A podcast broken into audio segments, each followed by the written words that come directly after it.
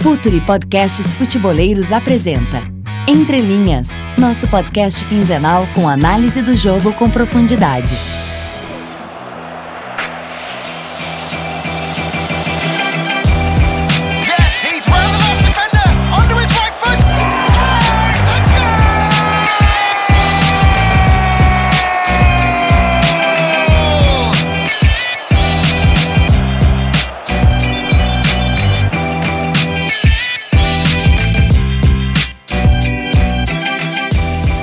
Salve, rapaziada! Podcast Entre Linhas, número 38 com vocês. Lembrando que a gente segue no feed do Futuri. Siga as redes sociais do Futuri, todas as newsletters que, que, que o, o Futuri tem feito, os podcasts Calcio Pizza, o The Pitch Invaders, agora o Futurismo com o Calçade, parceiraço nosso também. E tô aqui mais uma vez, de volta, né? Porque no último eu não estive, mas tô com o Léo Miranda aqui. Como é que tá, Léo? Tudo bem? Fala galera, tudo bem com vocês? Obrigado por estarem ouvindo, acompanhando a gente em mais um Entre Linhas. Estamos chegando perto dos 40, né, Renato? Tá. O negócio tá, tá rendendo aí as nossas conversas, digamos assim. Ainda bem que é só o podcast, porque eu ainda faltam 10 anos pros 40 e eu prefiro ficar onde eu estou. Não tô muito preocupado com isso. Ah, não, Mas- cara, eu, eu- eu quero chegar aos 40 e quero chegar bem. Eu quero chegar aos 40 igual o Zé Roberto. Ah, eu tô com. Eu tô difícil de viver nos 30, imagina nos 40, do jeito que eu tô bichado. Mas vamos ao assunto. Vamos falar de futebol inglês. A gente tem aí um, um final de temporada europeia com City campeão da Premier League, jogando um futebol de alto nível, Liverpool e Tottenham em final de Champions League, Arsenal e Chelsea, ah meu Arsenal, graças a Deus uma vez na vida, vamos ver se me dá essa felicidade que faz tempo que eu não arrumo nada. Arsenal e Chelsea na final da Europa League. E o tema, acho que a, a discussão aqui, né, Léo, que, o que, que tem acontecido pro, pro futebol inglês, enfim, é, muito se fala do- dos ingleses não chegarem em, em finais. O Liverpool chegou ano passado, mas não chegar com tanto número nos últimos anos. É, agora chega com dois, é, duas equipes de Premier League na final da Champions League. Europa League a mesma coisa. Um futebol de muito nível, muito alto. Né? A gente não precisa nem falar só dos, dos grandes, mas equipes aí de, de, de bom desempenho durante a temporada. A gente vai até falar de, de Wolverhampton, é, de equipes que conseguiram aí Watford, equipes que conseguiram mostrar um padrão de futebol bem interessante. É, mas vamos iniciar com isso, Léo. O que, que você. O que, é claro que é, é um ano atípico, é, quatro, quatro times em finais europeias, e isso dificilmente vai acontecer de novo, é algo que, que é, chama atenção. Mas tem um movimento dentro, dentro da Inglaterra de, de futebol que vai muito além da Premier League, né? Você consegue enxergar isso também, Léo? Sim, sim. A gente viveu um, um domínio espanhol, né? Real Madrid ganhando três Champions, antes o, o Barcelona, enfim. É, era, era até esperado que o Barcelona chegasse na final quando fez 3 a 0 no Liverpool. Ah, o último clube que não ganhou, que, o último clube a ganhar a Champions League que não fosse espanhol foi o Bayern de Munique em 2013. E eu acho que tem, dá para ver a, quest a questão de vários prismas. A primeira é, nem sempre o, um time, um clube ou dois clubes do mesmo país decidirem uma- um campeonato ou chegarem longe num campeonato significa grandeza do campeonato local. É, por que, que eu digo isso? Porque a Premier League sempre foi um grande campeonato, mesmo quando os times ingleses não eram competitivos nos campeonatos europeus, né, nos torneios europeus. Ah, número 2. Será que é o futebol inglês realmente que está vivendo uma boa fase? Porque dos quatro times finalistas na, na Europa, nenhum tem técnicos ingleses. Muito Nenhum menos, tem- muito menos tem seus times titulares recheados de ingleses, né? Exato. Talvez aí, se a gente for olhar, o Tottenham é o time que tem a mais ali. É, olhando de cara, assim, claro que eu não tô contando, mas tem o Harry Kane que corre contra o tempo aí pra ver se consegue jogar a final. Tava fora da temporada, mas agora surgem es- essas notícias que ele pode chegar a tempo. Tem ali o Walker, tem o próprio lateral direito, o Tripper. É, eu acho que esse debate é interessante. Inglaterra e Premier League, eu acho que são coisas bem diferentes, né? Eu também acho. Mas eu acredito que há sim uma mudança, que é essa chegada dos clubes ingleses, como o próprio Liverpool ah, ano passado e até o Arsenal. O Arsenal pouca gente lembra, mas foi é, semifinalista da Liga Europa, foi eliminado pelo Atlético de Madrid, jogou muito bem contra o Atlético de Madrid. É, Simeone versus Wenger, aí o, último, a última, o último brilho do Arsene Wenger. Mas eu acredito que os clubes ingleses eles aprenderam ao longo do tempo a serem mais competitivos e também apostarem em trabalhos de longo prazo. O que a Inglaterra está colhendo hoje, principalmente na Champions League e no, no próprio campeonato nacional, é fruto do trabalho a longo prazo. O Arsenal trocou de técnico, mas pretende ficar com o Emery por muito tempo. É, e acho que você, Renato, pode falar mais do trabalho do Emery, que completou aí a primeira temporada. Uh, o City é um trabalho a longo prazo, o Liverpool é um trabalho a longo prazo, o Tottenham é um, é um trabalho a longo prazo. E detalhe, Liverpool e Tottenham não ganharam nenhum título ainda com os atuais técnicos. Vão ganhar o primeiro título logo uma Champions League.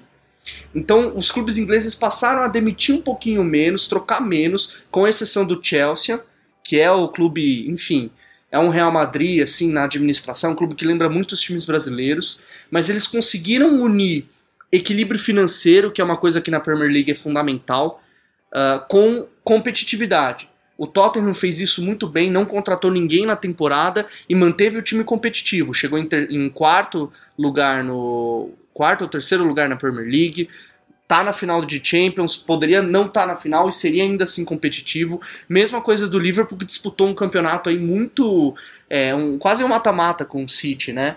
E o próprio City, que chegou nas quartas, não, vem, não, não chegou longe na Champions, mas também é um time competitivo. Eu acrescento isso. Os clubes ingleses souberam equilibrar a questão financeira e fazer investimentos mais específicos, mais certeiros para o time ser competitivo. Eu acho que, eu acho que essa, essa questão da, da, da liga ser forte, e quando a gente fala da Premier League ser uma liga forte, a gente não fala só do top 6, né? Que obviamente são equipes que têm aí um, um poderio financeiro e eles estão bem à frente dos outros, lógico, logicamente. Mas você vê um mercado que o Watford faz, temporada a temporada, um West Ham, o próprio Wolverhampton, que a gente vai falar um pouco mais pra frente, que com o Nuno Espírito Santo fez um trabalho, um dos melhores trabalhos da Premier League da temporada europeia. É, você vê o próprio Fulham, que caiu, mas tinha feito um- uma janela de transferências boas, trazendo jogadores interessantes, mesmo assim acabou caindo. Eu acho que a competitividade de uma liga, ela sim, ela, ela, ela, ela cobra um, um desempenho maior dos grandes. Eu acho que quando você fortalece os pequenos, eu acho que essa, às vezes, é, eu acho que até um caminho que a gente está tomando de, de, de, ao, contra, ao contrário aqui no Brasil, na América do Sul, que quando a gente fortalece os menores, quando a gente fortalece as equipes de, de, de um escalão menor, você eleva a su, o, o grau de exigência e, e- e eleva também o desempenho dessas equipes. Eu acho que isso é muito claro. É muito difícil você ganhar de um Leicester hoje que, mesmo não, não, não fazendo campanha de campeão como fez anos atrás, é um time que tem jogadores de, de bom nível, jogadores, talvez uma equipe que investe até mais hoje do que naquela época. Então você vê uma Premier League que é autossustentável, que eu acho que essa é uma questão muito clara.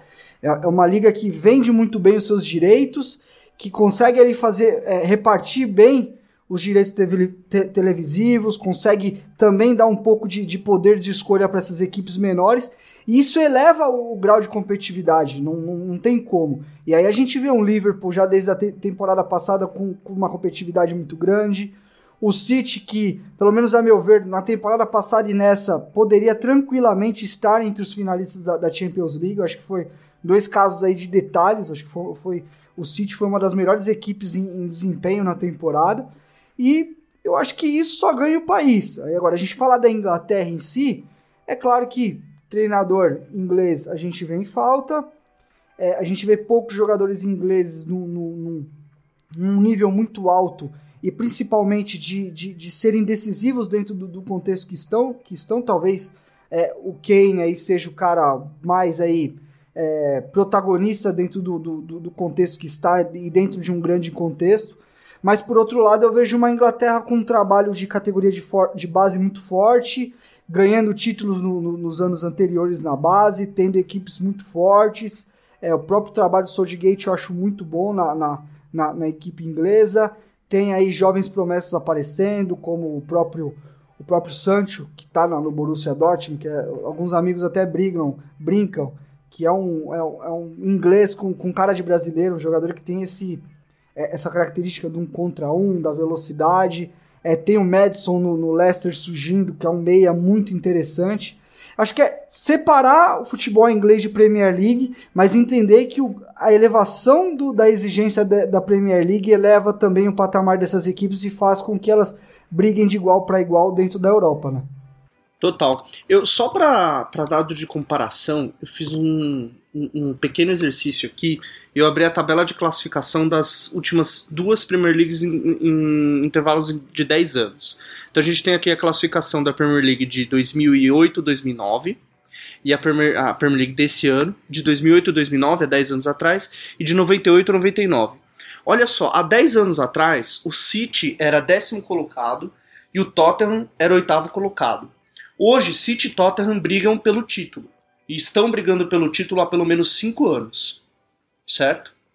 O Everton, que foi quinto colocado há 10 anos atrás, esse ano foi o oitavo colocado. Ou seja, é um time que compete, chega.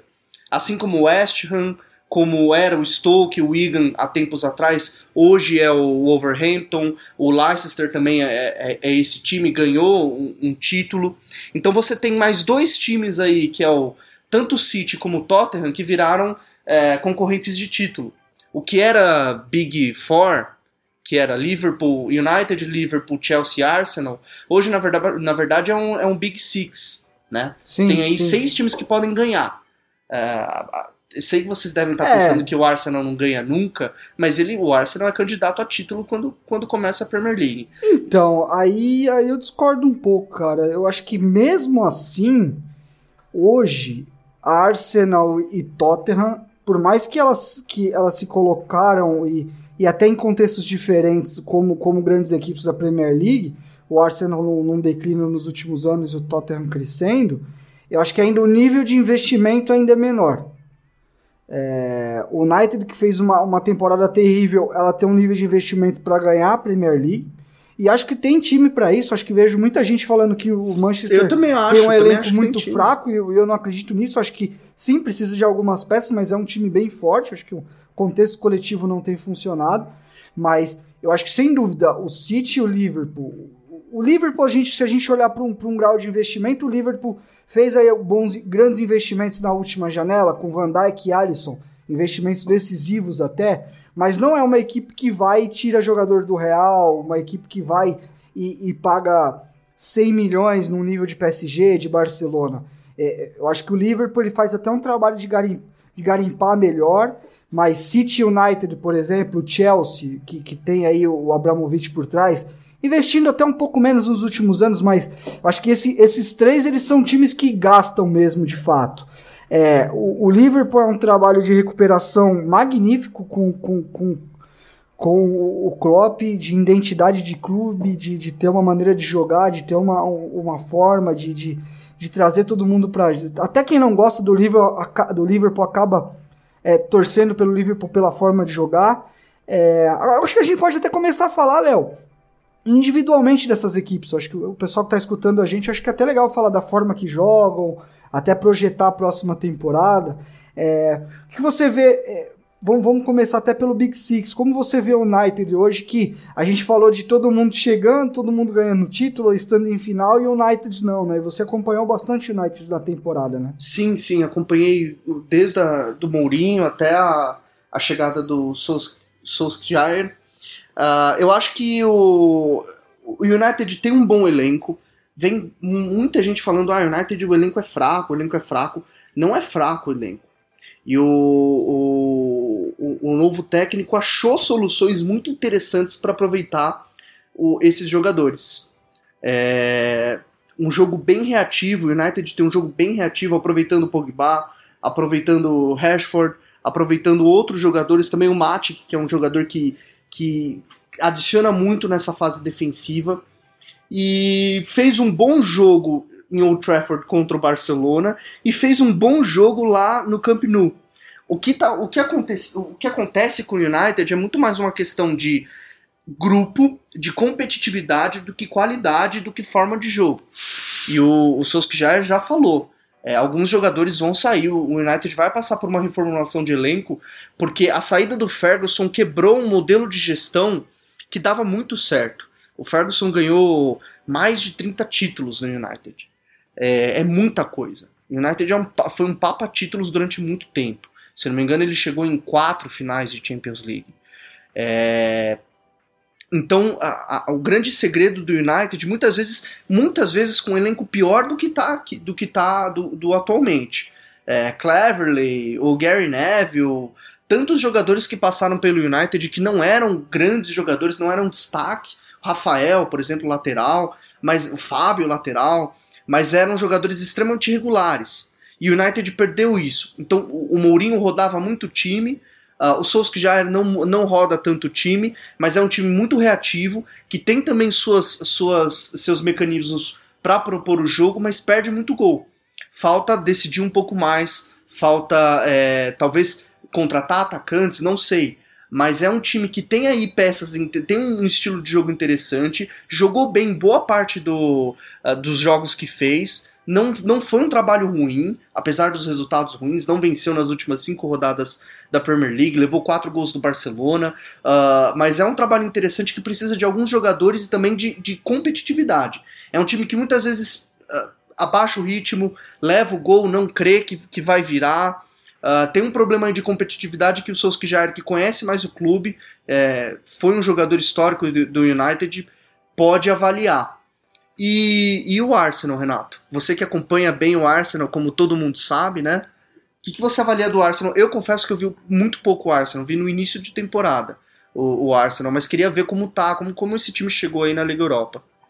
Então, cara, só, só, completando o caso do Solskjaer, é, eu acho que eu tenho até, tenho até minhas dúvidas se seria, se foi a escolha correta em, em, em firmar um contrato com ele, em de fato garanti-lo para a próxima temporada. Eu tenho minha, um pouco minhas dúvidas. Eu acho que estruturalmente, em termos de modelo, ele, ele, ele, ele conseguiu uma mobilização até anímica ali no dia a dia, parece. O time reagiu em algum momento, mas em questão de conteúdo de jogo eu não vi grandes diferenças. Eu acho que o time ofereceu é, menos, é, pouco com ele também, assim como via, vinha mostrando. É claro que a gente precisa ver agora um trabalho de início de temporada, como é que ele vai reformular, enfim, então vamos, vamos dar esse crédito.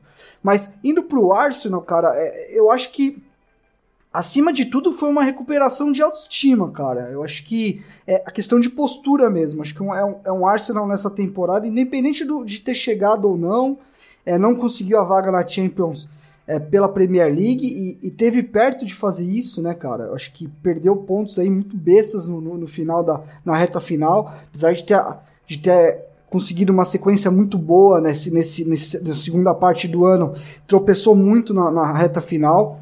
É, é, um time que tem muito do, da característica do Nai, né? E, iniciou a temporada muito com um sistema base de um 4-2-3-1 que é algo que o Nai usa desde os tempos de Sevilha e tal, ele, ele gosta muito desse sistema, mas foi se achando muito com, com um sistema com três zagueiros, né? Ele varia um 4-2-3-1 para um 3-4-2-1 ou um 3-4-1-2, né? Usando o Lacazette e Aubameyang, que de fato é o ponto alto do Arsenal nessa temporada. Acho que poucas equipes têm, é, tiveram dois atacantes tão bem durante toda a temporada. Acho que ambos encaixaram muito bem, mesmo sendo caras ali de referência, né, de jogar um pouco mais adiantado, mais, mais centralizado, acho que eles se, se encaixaram muito bem, os pivôs do, do Lacazette muito bons, é, o Aubameyang buscando sempre a profundidade, foi, foi um time muito bem, é, encaixou muito bem com o Lacazette, é, acho que destacar no Arsenal até a lesão do Bellerin, que foi algo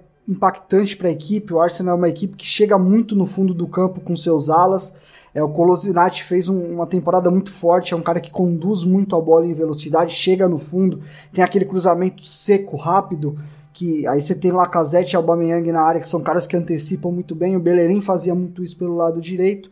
É, é uma equipe que ainda precisa, precisa de reforços, cara. Eu acho que o Arsenal precisa ir no mercado, é, eu, eu, acho que fez uma temporada muito boa dentro das expectativas. Eu acho que chega numa final de, de Europa League aí podendo retornar uma Champions League aí pode elevar até o patamar de investimento.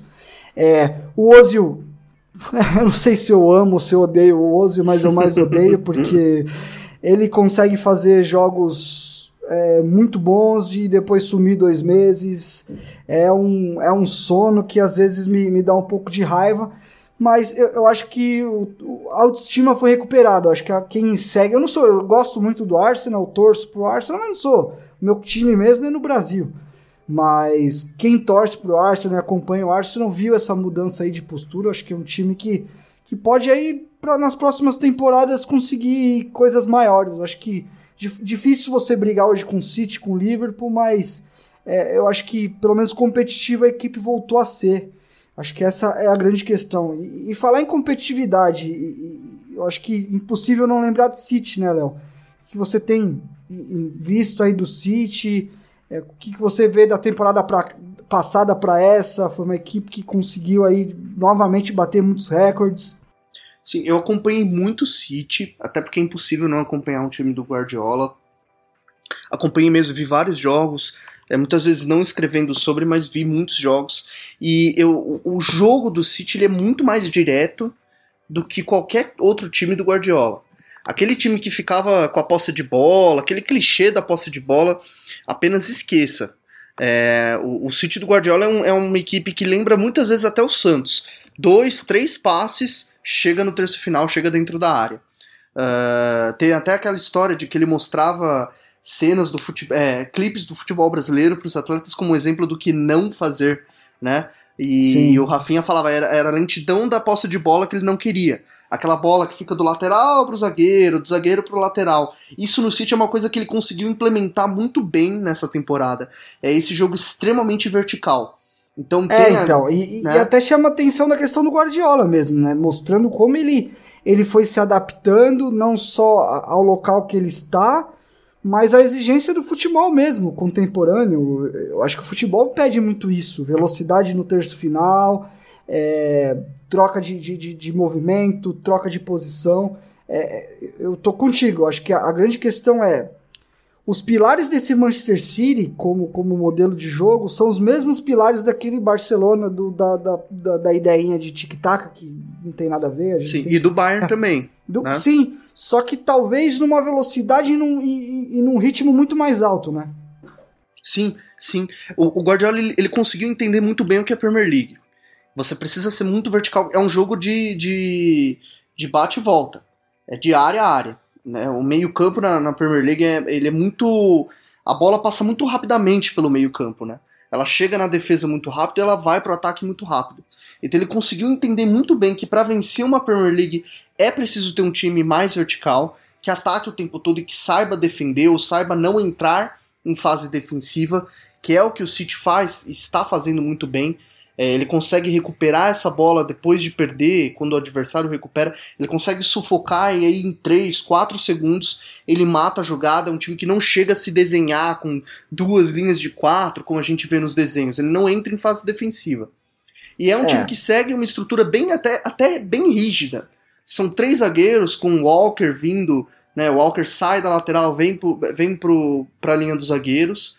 O Mendy ou o Laporte, o outro lateral, se torna um meio-campo, então vindo um 3-2-5. Com a bola, o City desenha muito bem essa estrutura e é o jogo dos pontas. A, a ideia de, de, da bola passar rapidamente pelo meio-campo é para ela chegar o mais rápido possível para o Sané e para o Sterling. É, não, o Sterling é um jogador às vezes criticado, às vezes polêmico, mas o que ele jogou nessa Premier League tá em outro mundo, assim, é um jogador fundamental pro, pro City. O Sané jogou um pouquinho menos, mas também foi fundamental. O Bernardo Silva jogando na ponta jogou muito também.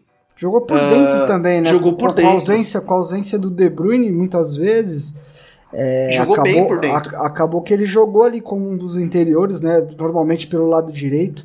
É, eu tô contigo, acho que foi um cara com um nível assim técnico na temporada, numa precisão em, em passe, em tomada de decisão muito alto. É uma pena a lesão do De Bruyne, né, cara? Ele vinha de uma temporada tão forte, né? E nessa temporada ele sofreu bastante para jogar. Pois é, né? O De Bruyne ele dá uma, dá uma qualidade, ele torna o jogo ainda mais direto, porque ele ele busca na defesa, ele faz esse papel de ligação, né? O meia de ligação que a gente muitas Sim, vezes fala. E, muito e, bem. E, o, e o que, cara, eu, eu confesso para você que, pô, tem Messi, tem Cristiano Ronaldo, tem Neymar, tem um monte de Hazard, tem um monte de jogador muito bom hoje no mundo. Por mais que as pessoas ficam, ah, mas os craques do passado. Não, a gente tem muito jogador jogando muito. Mas, cara, eu, o apreço que eu tenho pelo De Bruyne, eu acho que eu já falei isso por aqui. É, eu acho que é a humildade que, ela tem, que ele tem para com o jogo e para com a sua equipe Ele é um jogador extremamente técnico, um jogador extremamente criativo, um cara muito capaz de decidir jogos, mas ele tem um espírito de competitividade muito alto. Por exemplo, um Messi, um Cristiano, um Neymar, esses caras eles atingem alguns patamares da carreira que fazem com que esses caras às vezes não participem muito do, do, do das ações defensivas, por exemplo. Esses caras às vezes são, são liberados por uma marcação, esses caras não têm um pé de pressiona tão agressivo como o restante da equipe, eles compensam com a qualidade. Mas o que me chama muita atenção no De Bruyne é o quanto ele é competitivo sem bola, o quanto ele é proativo dentro do, do modelo de jogo do City das equipes que ele tá. Ele é um cara que pressiona muito a bola, que ganha muitos duelos físicos no meio de campo. Então, eu, eu acho que ele é um jogador 2.0, um jogador que, além de ter a qualidade e a capacidade de resolver jogos, é um cara que trabalha sem a bola incansavelmente, é um cara que briga por cada disputa de bola, por cada palmo de campo.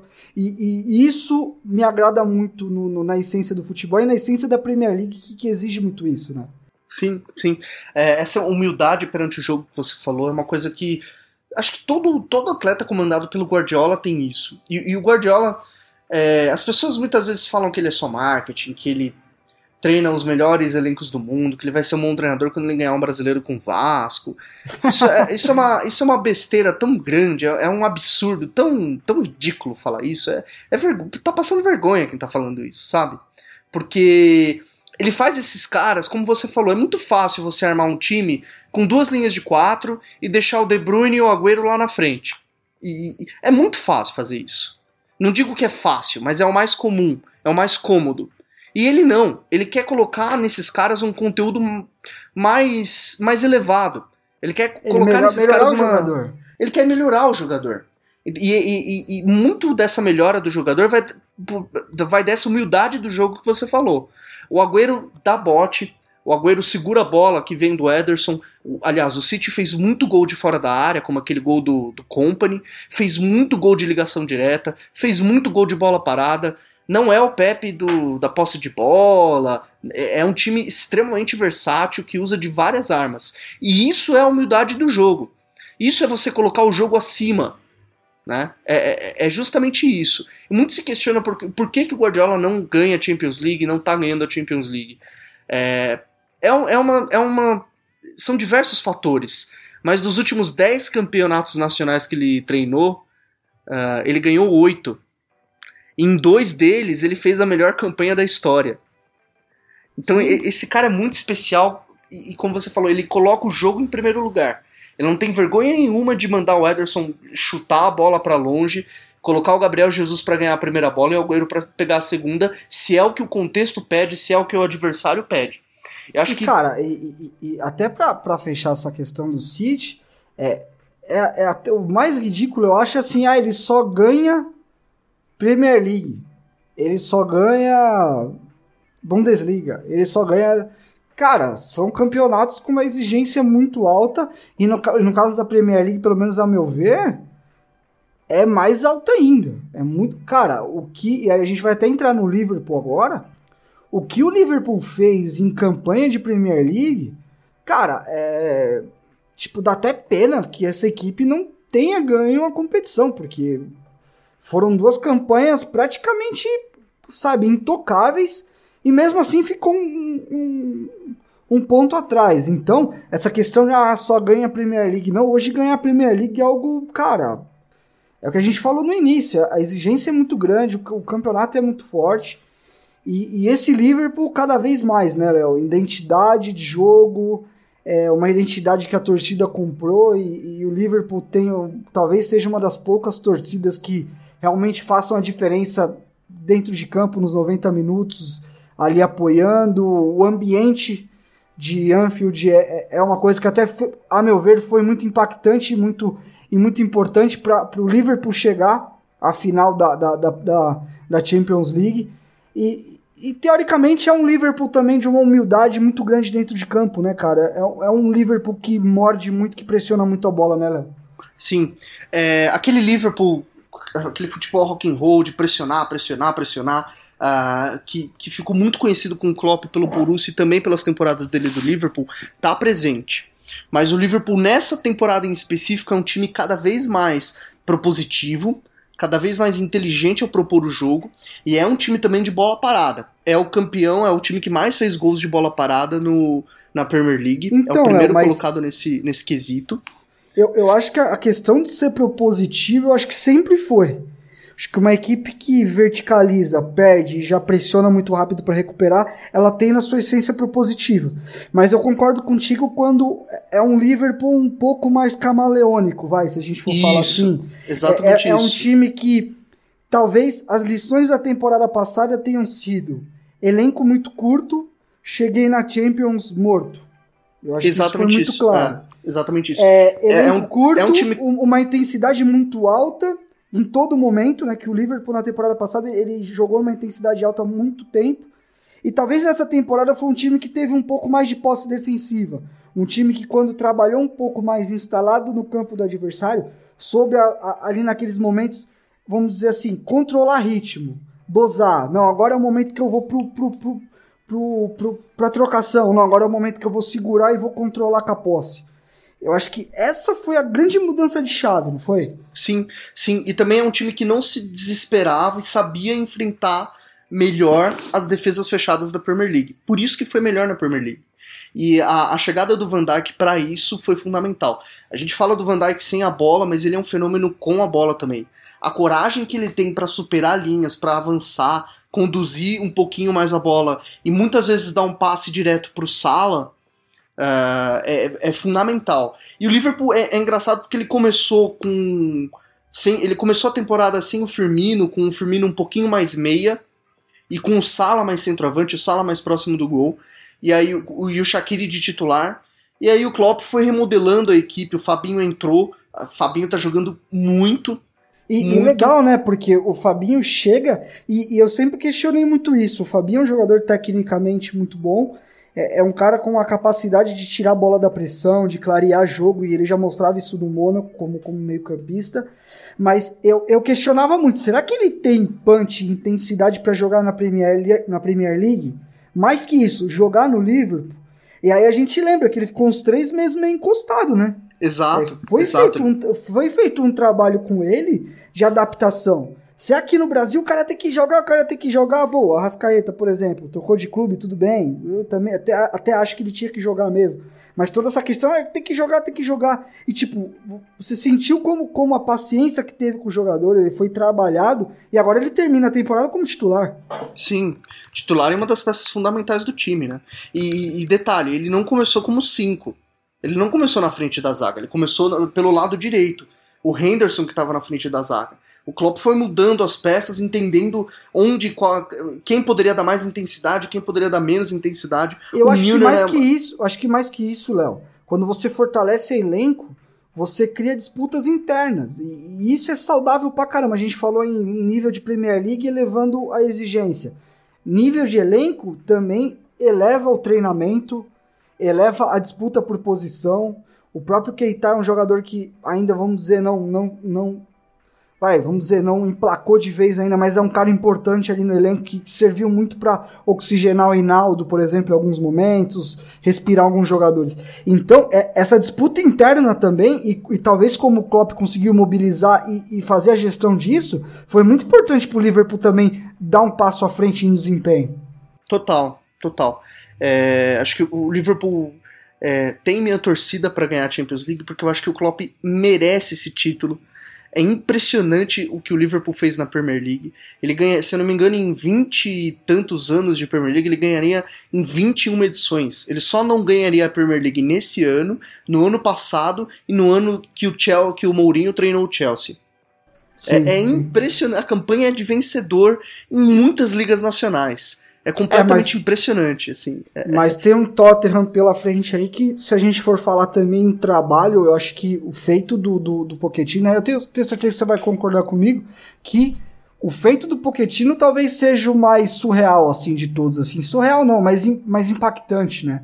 Um Tottenham que, que não se reforçou durante a, a última janela de transferência, um Tottenham que teve também a capacidade de reter jogadores de, de muito potencial, é, de elevar o nível de alguns jogadores muito alto, assim, de, de, de fazer esses jogadores como um- um- jogadores medianos de mercado para a Premier League, para jogadores que certamente hoje têm valores astronômicos.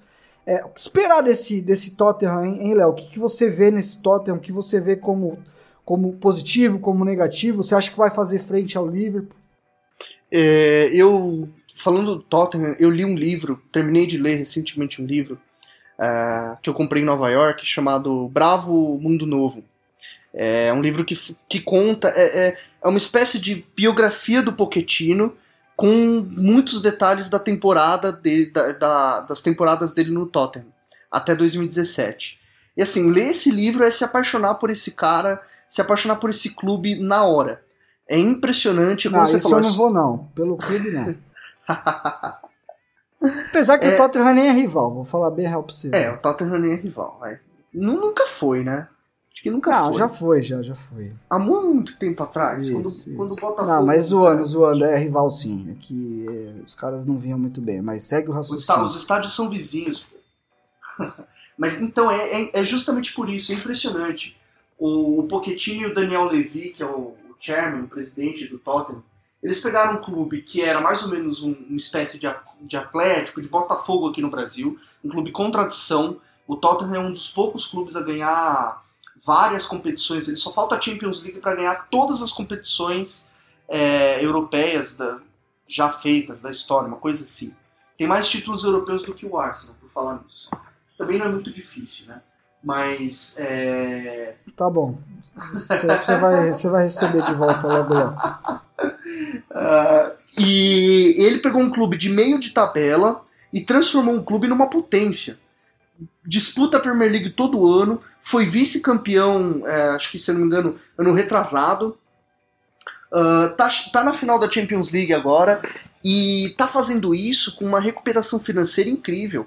O Tottenham, a, pre- a previsão é de que nos próximos dois anos o Tottenham seja o segundo clube com maior orçamento da Inglaterra, junto com o Liverpool e com o City. É impressionante isso. É você pegar um clube de meio de tabela e transformar ele num novo rico. Sem investimento, sem dinheiro chegando da Arábia, sem dinheiro chegando da China. E como eles fizeram isso? Com categoria de base muito forte é, e, e com, e contratando muito pouco, contratando peças específicas. Tanto é que não contratou ninguém nessa temporada. E o trabalho do Pochettino entra nisso. O Pochettino ele chegou porque no espanhol, o rival do Barcelona, que ele ficou, o Pochettino salvou do rebaixamento, fez grandes campanhas, ele revelou 20 jogadores. O espanhol vendeu 20 jogadores para outros times durante o, período do Pochettino. E ele é, um, ele é um cara que trabalha muito bem com a base, desenvolve muito bem o jogador, e ele tem uma capacidade de colocar um estilo de futebol em todas as categorias ah, de uma forma muito unificada. Então hoje o Tottenham é um time E o estilo presente. próprio, né, cara? E estilo não, não- próprio, não é. é. O, o Pochettino é um cara que você consegue ver vários traços de modelo de treinadores muito conhecidos, como Guardiola, como Mourinho, mas você vê que não é uma cópia de um, de um estilo, de um modelo. É algo muito próprio, é algo que muito autoral, se a gente for dizer. E, e se a gente olhar nas últimas temporadas, é um Tottenham que vem mudando muito, né? Um time que começa, joga no 4-1, 4-1, no 4-3-3, depois joga no 4-2-3-1, é, joga com três zagueiros, joga com linha de quatro. Essa temporada jogando num, num losango em vários momentos para subir pressão, pressionar o adversário. É, trazendo de volta a questão até de um, segundo atacante, usando aí o Lucas ou o Som atrás do Kane ou do Lorente, como aquele jogador que faz o movimento de profundidade pro, pro pivô sair. É, é, é um Poquetino que, além de tudo, é um cara que vai se adaptando às situações. Eu acho que ele não fica preso a um modelo, a uma ideia, ele não copia nada já pronto, é, cria um estilo próprio e, e eleva a competitividade disso. Acho que isso é sensacional, cara. Sim, sim. E, e é um estilo próprio sem perder a identidade. Você vê, um, é, é um time que tem mobilidade, que escolhe colocar o Lucas como centroavante, como foi no primeiro tempo contra o Ajax, uh, com um som mais Sim. pelo lado, ou escolhe o Losango no meio campo, deixando o Som e o Lucas mais próximo do gol, o Som e o Kane mais próximos do gol, coloca o Lorente e vai pro pivô, faz aquela bola longa pro pivô, sustentar o pivô. É, tem vários leques de. tem várias estruturas sem deixar a identidade de extrema intensidade e muita pressão sem a bola. Eu acho que Sim. talvez é o time que melhor pressiona o adversário sem a bola. É, o Pochettino É. deu uma entrevista falando que o estilo dele se resume a criar desconforto no adversário quando ele tá tocando a bola. Ele quer que o, o adversário se sinta o mais desconfortável, mais fora de lugar quando ele tá com a bola, porque é nesse momento que ele consegue recuperar e acelerar, partir pro gol. Foi assim que fez dois, três gols no City, né? Sim, e se a gente for ver o- o, a questão do. do até do, do jogo contra o Ajax, o segundo tempo, é, foi uma saída até que meio básica, que o, o Tottenham não conseguia sair muito pelo chão, o Ajax estava pressionando muito, né? o Ajax tem uma, uma linha ofensiva ali de jogadores que pressionam muito a bola, que vão muito bem ne- nesse sentido, e aí ele coloca um pivô, o time vai ganhando campo, ganhando jardas, vai no, no nível de, de NFL, assim, é, com o Lorente não, não, não necessariamente ganhando todas as bolas no pivô, mas sustentando bem ali uma disputa pro Som e pro, pro Lucas pressionarem, né? Conseguirem ali ter uma bola já no terço final para pressionar e acelerar. E, e foi uma saída meio até básica. Eu, eu escrevi um texto no blog até sobre essa partida, sobre exatamente essa, essa modificação. E aí o pessoal veio brincar, é, mas o Filipão joga essa bola no pivô e vocês acham que é feio, não sei. A, a questão não é nem essa, a questão é que o Tottenham não joga esticando bola no pivô. A questão é que o Tottenham joga de outra maneira, mas conseguiu ali no momento achar essa saída e, e a capacidade desse treinador em se adaptar ao momento. Que é o Acho que a gente essa- cobra, né, Renato? Exa- exatamente. Que a é- gente não é- cobra que não se jogue assim. A, a cobrança não é jogar com posse de bola, toca- não é isso, não é nada disso. Até Se você porque você isso, tem várias maneiras errado. de se jogar. Eu- eu Exato, também- a gente é. é. meio contra isso. É, eu acho que nós dois a gente tem essa visão. é, tem- temos colegas que têm uma outra visão, mas nós dois temos muito bem essa visão de aceitar as diferentes formas de jogo, de enxergar mérito em caras que normalmente as pessoas não enxergam, torcem o nariz, mas uma cobrança, a crítica que não pode nunca deixar de ser feita, e é uma crítica construtiva, é uma crítica para esses caras melhorarem o trabalho, é alternativa de jogo. Quando a gente fala que o Palmeiras, por exemplo, depende muito da bola longa, é que o Palmeiras, com a bola, com adversários fechados, não consegue ter uma estrutura para criar espaço. E o Tottenham tem. Né? Sim, sim, sim. É, é, eu eu acho que essa, essa é a questão. E, e- e o Tottenham chama atenção, acho que por conta dessa adaptação em cima de tudo. E até falando em adaptação, olha que ganchinho bom. Eu tô bom de gancho hoje. Falar do. Pra terminar o podcast, a gente já tá até se alongando, falar um pouco do Chelsea e do Sarri. Que, Léo, foi uma adaptação custosa, né, cara? É, foi foi é que- difícil pro Sarri. é, ele confrontou muita gente, não abriu, é, abriu mão do seu jogo em alguns momentos até para elevar o nível de competitividade da equipe e conseguiu levar o Chelsea para Champions League. Eu acho que isso para um primeiro ano é, um, É muito positivo. é muito é bom. muito positivo. É muito bom. A gente não sabe se ele continua ou não, né? Agora tem essa questão. É, ele fez alguns inimiguinhos ali dentro do Chelsea, muita gente, o próprio Carrill, Carrill, que eu acho um baita zagueiro ruim também, que eu nem gosto muito, um cara que tem seus méritos, mas torceu o nariz, falou mal de Sarri, enfim. É, acho que encaixou muito bem o Davi Luiz, acho que o Davi Luiz fez uma temporada muito boa, acho que isso, isso é muito legal. É, como se você vê esse Chelsea, acho que a próxima temporada é uma incógnita, né? Porque a gente não sabe se o Sarri continua. Ele continuando, eu acho que é, a gente tem aí uma boa margem. É claro que o Chelsea chama atenção a questão da suspensão, né? De não poder contratar. Eu tô até curioso para ver como é que o Sarri vai instalar o seu modelo, que ele abriu mão em alguns momentos na temporada sem poder contratar. Acho que próximo ano do Chelsea, acho que a temporada do Chelsea foi muito boa dentro do que o Sarri podia fazer, mas o, pró- o próximo ano é um negócio que deixa a gente até um pouco encafifado, né? Ou não. Ou vai ser a, a- não contratar muitas vezes é melhor. Mas eu acho que a Porque- questão de, de estilo de alguns jogadores que não casam, entendeu? Então, é- eu acredito que sim, foi um choque muito grande. O Jorginho personifica esse choque. Foi um cara que começou a Premier League bem, e aí viu que ele precisa ter mais intensidade, que não, não basta só distribuir a bola, que é preciso arriscar um passe um pouquinho mais direto, como o Van Dijk faz no Liverpool, como o Laporte faz no City, por exemplo. É, E, é, e o Sarri também. Acho que o Sarri foi muito feliz, principalmente de novembro até aqui, em, em adaptar um pouco a equipe. Quando ele percebeu que o Chelsea ah, não conseguiria, depois daquela vitória muito boa contra o City, em que o Chelsea só pressionou o City, cortou o Fernandinho e fez 2 a 0 aquela vitória foi muito emblemática. Depois daquela vitória, o, City, o Chelsea caiu um pouco, e aí ele percebeu que ele teria que abrir mão do estilo de posse, de, de ser protagonista o tempo todo. Uh, mas eu tenho uma crítica ao Chelsea. Eu acho que eu acredito que é um time que depende às vezes muito do brilho individual do Hazard, que tá desequilibrando Sim. muito. É um cara que quando ele recebe de frente para a bola, gira e parte para cima do gol, faz aquele giro, né, e, e, e, e faz a penetração com a bola, é, ninguém para. É impressionante. Não, ele, ele, é surreal. É impressionante. Ele, ele, ele, ele tá aí entre os 5, 6 melhores jogadores do mundo hoje. Sim. Até tranquilamente, vai. Sim.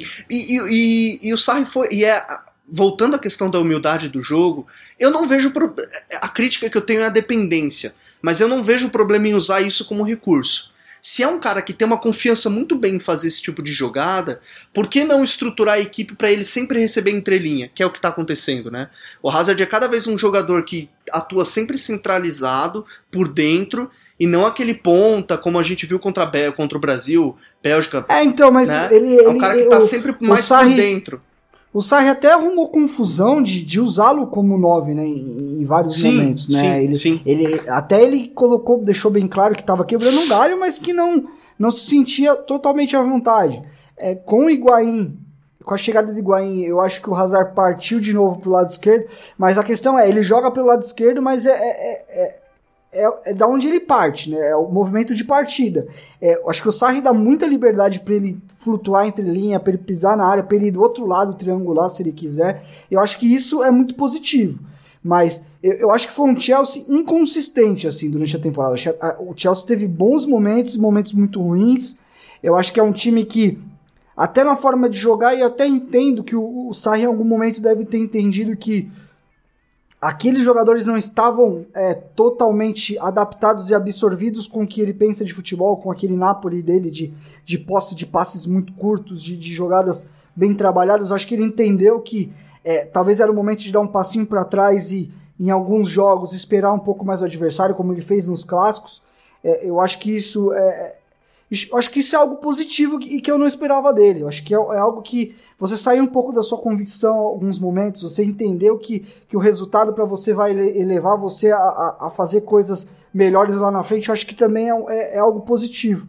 Mas eu pessoalmente, por exemplo, posso até perder a, a final da, da Europa League para o Chelsea, mas eu preferiria pegar o Chelsea do que o Eintracht Frankfurt, por exemplo, que é uma equipe com menos tradição, mas que ao meu ver é uma equipe muito mais carne de pescoço que, que, do que o Chelsea, entendeu?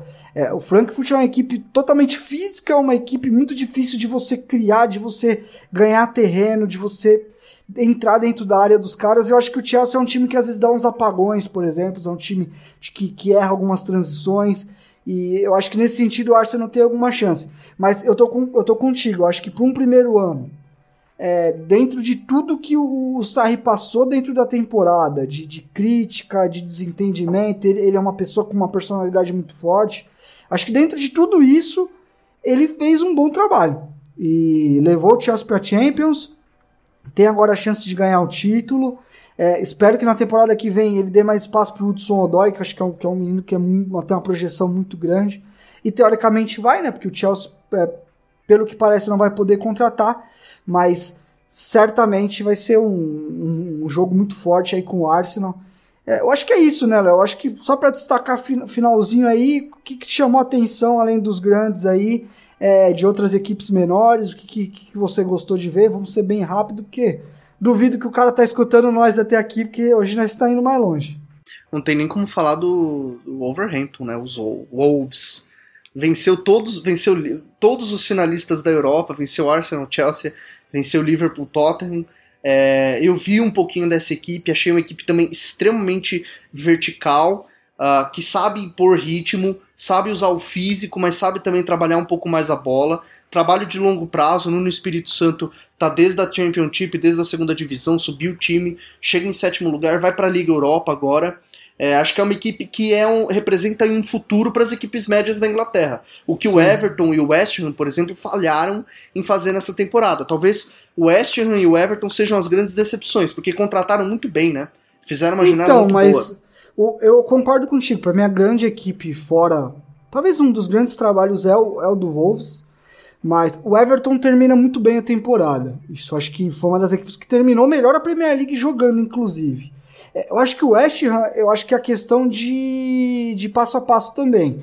É, foi um time que reformulou totalmente o elenco, investiu muito forte, é, trouxe um treinador novo, teve um início muito ruim e aí sustentou o trabalho do Pellegrini para continuar e aí terminou a temporada até um pouco melhor, acabou em décimo.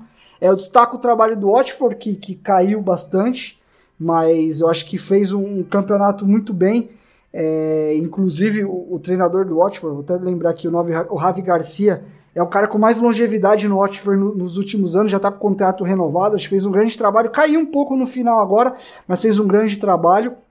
É, o Newcastle aos poucos brigando menos para não cair, acho que isso chama atenção. Também Crystal trabalha a longo prazo. Sim, Né? o Crystal Palace chamou atenção em alguns momentos também. O Zaha, que, que já passou por United, por exemplo, fez uma, uma Premier League muito forte. Não sei se até que se continua. No Leicester eu destaco muito esse, esse final de temporada com o Brandon Rogers melhorando. Acho que o time foi crescendo. Grande temporada do Madison, acho que é um, é um jovem inglês aí pra gente ficar muito de olho.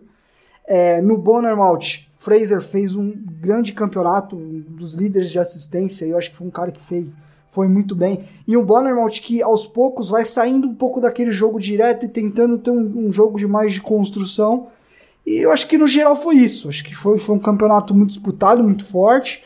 É, lembrando que Cardiff, Fulham e Huddersfield Town, que ficou 14 pontos, com 16 pontos no fim das contas, caiu faz tempo, foram os rebaixados aí. Na Championship a gente vai ter uma decisão aí entre Aston Villa e Leeds. Inclusive, o Aston Villa passou hoje, no dia que a gente está gravando o podcast, vai fazer o jogo único com o Leeds do Bielsa, que pode também subir. Lembrando que.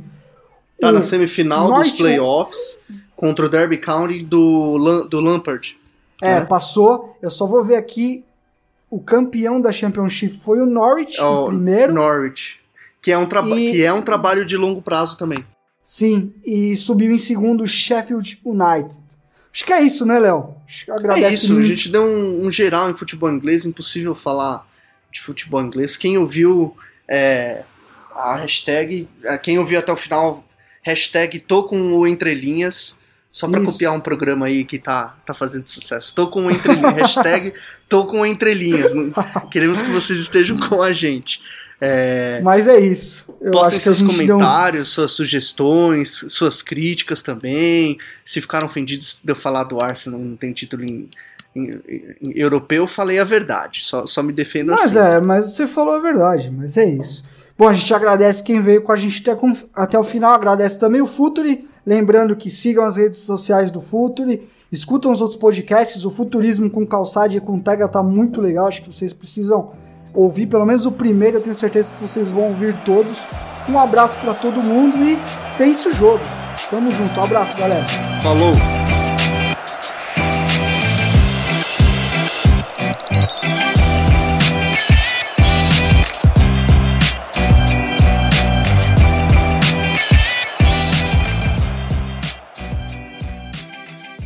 Projeto Futuri apresentou Entre Linhas. Acesse www.futuri.com.br. Pense o jogo.